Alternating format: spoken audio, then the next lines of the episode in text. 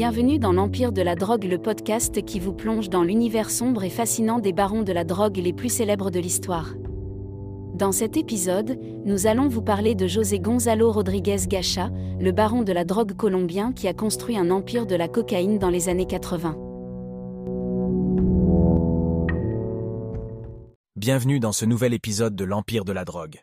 Aujourd'hui, nous allons vous raconter l'histoire de José Gonzalo Rodriguez Gacha, également connu sous le surnom d'El Mexicano.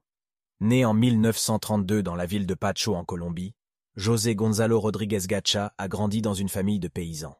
Mais très vite, il est tombé dans le monde de la drogue et a commencé à travailler pour le cartel de Medellín, dirigé par Pablo Escobar. El Mexicano était réputé pour être un des trafiquants les plus brutaux de l'époque. Il était notamment connu pour son rôle dans le massacre de M19 en 1985, où il a supervisé l'assassinat de plus de 30 personnes. Mais malgré sa réputation de sanguinaire, El Mexicano était également un homme d'affaires avisé. Il a aidé à développer le cartel de Medellín en investissant dans des laboratoires de cocaïne et en négociant des contrats avec des trafiquants étrangers. En 1986, après la mort de son ami et allié, Gonzalo Rodriguez Gacha a pris la tête du cartel de Medellín.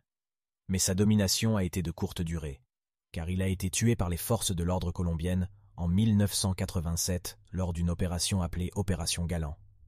Malgré sa mort, l'héritage d'El Mexicano vit toujours dans le monde du trafic de drogue en Colombie. Son nom est encore craint et respecté par les trafiquants du pays, et il est considéré comme l'un des pionniers du narcotrafic en Colombie. Ceci conclut notre épisode sur l'histoire de José Gonzalo Rodriguez Gacha, alias El Mexicano. Merci de nous avoir écoutés, et à bientôt pour un nouvel épisode de l'Empire de la drogue.